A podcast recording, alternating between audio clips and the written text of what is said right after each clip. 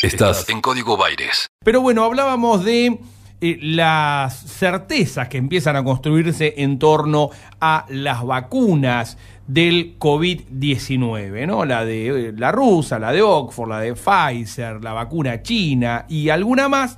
Y claro, la información que tiene que ver con eh, la mm, capacitación de los vacunadores, se suman enfermeros, nuevo personal y nos estaba faltando una, una pata que yo no sé si está incluida en el plan de la provincia de Buenos Aires y que tiene que ver con las 4.500 farmacias distribuidas en todo el territorio de la provincia de Buenos Aires que tradicionalmente forman parte de los planes de vacunación, por ejemplo, para la gripe, en el caso de los afiliados del PAM. Y en línea la tenemos a María Isabel Reynoso, presidenta del Colegio de Farmacéuticos de la provincia y titular de la COFA, la Confederación Farmacéutica Argentina. Isabel, gracias por estos minutos. Maxi Pérez y Pilar Copa, te saludamos desde acá.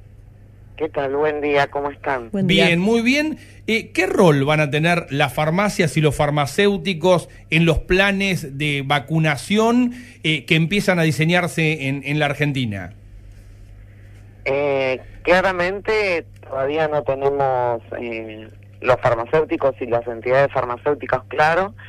Lo que, bueno, sí sabemos es que el farmacéutico es un profesional que viene, digamos, que por incumbencia, digamos, profesional, eh, viene no solamente vacunando, sino eh, aplicando, digamos, medicamentos. Eh, tanto el enfermero como el farmacéutico son, te diría que los dos profesionales que tienen vasta experiencia en lo que es aplicación de vacunas. ¿sí? Después pueden sí tener los médicos, pero bueno, no es una práctica, digamos, que lo hacen en forma cotidiana. Nosotros lo venimos yo te digo, por formación. En la provincia de Buenos Aires específicamente hay una norma que establece que del año 58 los farmacéuticos, eh, digamos, eh, pueden aplicar todo tipo de, inyecciones y específicamente vacunas. Eh, todavía no, no sabemos cuál es el rol, bueno, habría que preguntar a las autoridades sanitarias. Sí conocemos de vacunas, sí conocemos de conservación, sí conocemos de los procedimientos que hay que realizar eh, cuando hay efectos adversos atribuibles a una vacuna, eh, como por ejemplo es eh, completar la planilla de SAVI, que esto lo hacemos en forma habitual, y sí sabemos de farmacovigilancia, porque muchas veces se habla de la vacuna como si no fuese un medicamento, y en realidad es un medicamento como cualquier otro, biológico, pero es un medicamento, y que en lugar de curar enfermedades previene enfermedades, pero la realidad que mm, eh, la vacuna tiene, digamos, todas las, eh, digamos, debe cumplir todas las normativas de lo que es medicamento. También entendemos que es una pandemia, que estamos en una situación excepcional, eh, pero bueno, sabemos también que en Argentina el medicamento mm, la verdad que se banaliza bastante el medicamento. Encontramos medicamentos eh, vendiéndose fuera de la farmacia todo el tiempo eh, y claramente después cuando ocurre un problema eh, nos acordamos que es ilegal. Pero bueno, esto, digamos, a ver, no es como para quedarse tranquilo, me parece que es como para, si queremos imitar algunos países serios, deberíamos hacer lo mismo, pero bueno. A ver, en ese sentido, Isabel se analiza, sí. Ustedes vienen trabajando eh, primero desde, desde el colegio intensamente, después desde la confederación, en el momento en el cual este, también te hiciste cargo de esa entidad, en justamente avanzar con el control, eh, básicamente la aplicación de la normativa, ¿no? que no se vende en cualquier lugar, siempre recordamos la garantía que ofrece este, comprar el medicamento en la farmacia. En el momento en el cual entendemos que la vacuna es un medicamento, no hay que dar más explicaciones, ¿no? El lugar al cual la referencia directa en que uno debería pensarlo es la farmacia también. Pero te quiero preguntar específicamente por la provincia, porque además en más de una oportunidad hemos charlado acerca de esta lógica incluso de instalación de la farmacia que promueve la ley de farmacias desde el colegio, que permite que la red llegue a todos lados, ¿no? En pequeños poblados, en barrios alejados, hay farmacias en lugares en los cuales no hay otro efector de salud y ese también sería un punto a tener en cuenta eh, a la hora de pensar la logística para distribuir, distribuir la vacuna. Sí, claro, este tema que, que vos planteas es un tema eh, que es así, hay dos o tres puntos de lo que es el servicio de farmacia en la provincia que son diferentes al resto del país. En primer lugar, en la provincia la farmacia es servicio de utilidad pública. Eh, segundo, eh, lo dice la ley específicamente y textualmente, es una extensión del sistema de salud. Y tercero, tiene una distribución racional y capilar eh, que, digamos, en todos los pueblos, digamos, donde capaz que no tenés otro servicio de salud, hay farmacia. ¿sí? Esto es una realidad. Mira, el farmacéutico está claramente preparado. El farmacéutico, te digo, ya se prepara en la universidad porque esto es así. Eh, salís ya, digamos, formado. Eh, las normativas están.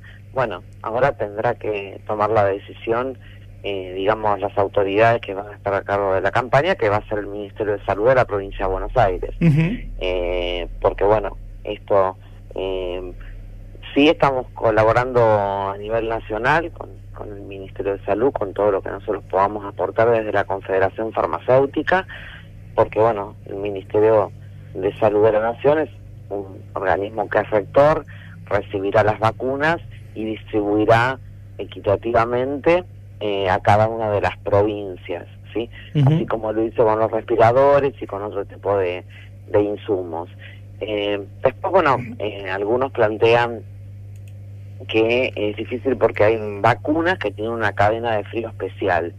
Bueno, con más razón, ¿sí? Eh, como por ejemplo la de Pfizer tiene una conservación y la de Moderna también, pero no sé si Argentina va a comprar de Moderna, pero de Pfizer se habla que estarían llegando a algunos acuerdos con el gobierno, eh, que se conserva a menos 80 grados. Bueno, con más razón, o sea, nosotros hemos eh, mayoritariamente las vacunas que tenemos eh, en el país disponibles se conservan entre 2 y 8 grados, pero también hay medicamentos que se conservan a menos 18, a menos 80 grados, y la verdad que no es más ni menos que transportarlo, distribuirlo y conservarlo eh, con, con hielo seco, porque el, dióxido de carbono sublima a menos 69 grados y se conserva de esa manera. nosotros no tenemos casi que te diría que hacer, mira, este año solamente este año hicimos adelante tres cursos de capacitación de, vacunas. Uno lo estamos terminando, que es con la doctora Gentile, que es, bueno, es una profesional que muchos la vemos porque eh, está asesorando al presidente de la Nación en, lo que es la pandemia, pero nosotros hemos hecho todas nuestras capacitaciones. yo queda, queda claro que por más que haya que que por más que haya que capacitarlos a los farmacéuticos, partimos de una mejor base, digo, son profesionales que ya vienen capacitándose todo el tiempo en la aplicación de diferentes vacunas, medicamentos y demás, digo, ¿no? Este, digo, están ahí al alcance de la mano, están distribuidos en el territorio, eh, sería casi lógico hacerlo. Ahora, no hay definido todavía un rol para el farmacéutico, pero hay diálogo, Isabel, digo, están charlando con las autoridades de provincia y de nación este, para ver cuál es la función que pueden ocupar en el plan que se viene de vacunación. Sí, nosotros con Nación estamos eh, hablando, siempre tenemos eh, un eh, diálogo y es más, en el mes de agosto la Confederación Farmacéutica Argentina le ha mandado una nota al presidente de, la Nación poniendo a disposición la red de farmacias de todo el país para lo que es eh, vacunación. Eh, a nivel de provincia de Buenos Aires no, no, no hemos tenido ningún llamado de las autoridades sanitarias eh, hasta ahora. esa es la, la realidad. Y lo que es, digamos, también importante, Maxi, es que eh, es una eh, vacuna a dos dosis, por lo menos las que se están hablando que Argentina iría a comprar. Y también es importante mantener o tener la adherencia de la segunda dosis y en el medio eh, completar la planilla SAVI, que es lo que corresponde para toda vacuna que eh, se le aplica a un humano, eh, porque necesitas sí o sí tener una estrategia específica y puntual para lograr la adherencia, porque si no, no estás inmunizado, por lo menos la cantidad de anticuerpos no sería lo suficiente como para sostener una prevención. Si un paciente, por ejemplo, va eh, se aplica una dosis, después tiene algún efecto atribuible a la vacunación que es normal, pero bueno, viste que a veces te puede levantar temperatura o te puede eh, doler a la zona de aplicación o enrojecimiento, o sea, los efectos que seguramente esta vacuna, como lo tienen todas las vacunas, y que ya se están describiendo en las publicaciones, van a tener. Eh, bueno, para eso tenés que tener eh, gente capacitada, si no el paciente la segunda vez no te viene a aplicar. Entonces, sí, y es mucho eh, más fácil con el farmacéutico del barrio que si llegó alguien, montó un operativo y después no lo vas a ver nunca más, ¿no? Es decir, eh, el farmacéutico del barrio, del pueblo, al que conoces, al que fuiste alguna vez, o de mínima que sabés dónde lo podés encontrar para ir a consultarle. Mirá, se me puso rojo acá, se me hinchó, este, me da dolor, es normal, no es normal, ¿no? Que creo que es este el valor agregado que hay que considerar. Sí, hay, digamos, un montón de detalles que no sabemos cómo los van a llevar adelante, eh, pero que, bueno, seguramente en los próximos días se va a dilucidar, eh, porque, bueno, esto es como que es eh, inminente, eh, más allá que todavía eh, faltan, bueno, lo más importante, tener una vacuna aprobada, ¿no? Por supuesto. pero no está mal prepararse. Pero me das pie, ya que vacuna no hay, pero sí hay mucho mito con algunos productos, con algunas drogas o pseudodrogas, digo, pienso en el dióxido de cloro, ¿no? Pero, pero hay una en particular eh, que, se encuentra más en, veterinaria que en farmacias, pero que te quiero preguntar que es la ivermectina, ¿no? Que si, si, no estoy mal informado, se usa como antiparasitario también en humanos. Pero han tenido, digo, y se ha instalado también, ¿no? Como, como un mito de que sirve contra el COVID-19. ¿Han tenido problemas ustedes o han este, tenido pacientes que van a buscar ivermectina a las farmacias? Sí, claramente sí, eh, tenemos mucho, muchísima consulta, como cada uno de los productos que se fue instalando en la pandemia, donde tenemos cantidad de consultas y eh, las personas tienden a, automedicarse, ¿sí? Y lo que también está pasando eh, mucho es que están usando ivermectina para uso veterinario. Claramente eh, el Consejo de Veterinarios de la provincia salió a plantear esto porque la ivermectina de uso veterinario es para uso animal, no es para uso humano. Y bueno, específicamente en la provincia de Buenos Aires no hay ningún ensayo clínico que se esté llevando adelante para probar la ivermectina. Sí en otras provincias, pero eh, no está, digamos, todavía eh, aprobado, terminado eh, y con evidencia científica suficiente que eh, sirva para poder eh, combatir esta enfermedad. Sí, digamos, para como antiparasitario y de hecho existen especialidades medicinales. En la farmacia, digamos, se dispensa ivermectina. Y hemos tenido mucho, mucho problema en el interior de la provincia con, digamos, pacientes que, eh, digamos, se agolpaban a las farmacias y le exigían al farmacéutico eh, la dispensa de ese medicamento que eh, se está haciendo con receta médica, porque hay pacientes que lo usan para otras patologías. Pasó lo mismo con la cloroquina, hidroxicloroquina, pasó lo mismo con la citromicina, ahora la ivermectina. O sea, cada producto que se instala o que se dice que tiene posibilidades o que se comienza un ensayo, bueno, automáticamente eh, vienen las, las personas y comienzan las consultas. Eh, que comiencen las consultas no está mal, porque bueno, el farmacéutico tiene ese rol. Pero que, te exijan que se lo vendas, claro. Mal es que, eh, digamos, van y consumen el de uso veterinario cuando el farmacéutico de uso humano le explica que no sirve. Yo creo que, bueno, es una enfermedad que mm, eh, muchos pensaron que iba a durar lo que duró el primer periodo de aislamiento, que era mes, mes, mes y medio, dos meses.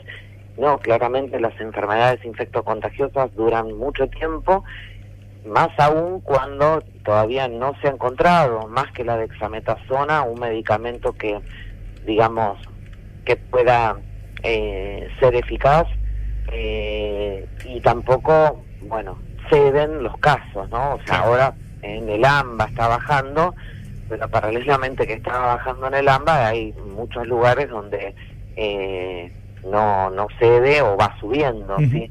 Esto es así y bueno, y frente a la desesperación la comunidad trata de buscar eh, eh, medicamentos. Sí, medicamentos, alternativas. Bueno, lo importante es que... Por ahora no, no. no, es recomendable porque no, no está demostrado que sea eficaz y, y mucho menos preventivo, ¿no? A ver, acá hay dos cuestiones. Las únicas herramientas que son preventivas son las vacunas y el agua. ¿sí? Mm. Eh, así que el agua eh, es Ah, literal, el agua y las vacunas fueron los dos elementos que han salvado vidas en cuanto a la prevención.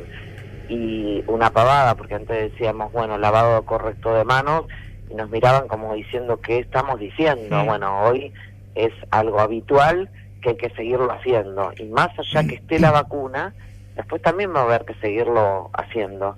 No, que uno se aplique una vacuna no significa que no vaya a tener una enfermedad.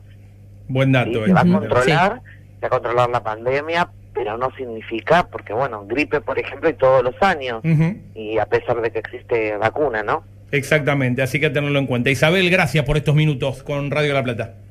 No, gracias a ustedes, buen día. Un fuerte abrazo. Y María Isabel Reynoso, titular de la Confederación Farmacéutica Argentina, el rol de los farmacéuticos en la etapa de vacunación que se viene. Eh, importante escuchar la capacitación de estos profesionales, importante saber que están a disposición. Claro, nos vamos a aplicar una vacuna que es segura, pero que es la primera vez que se aplica de esta forma. El equilibrio justo entre música e información.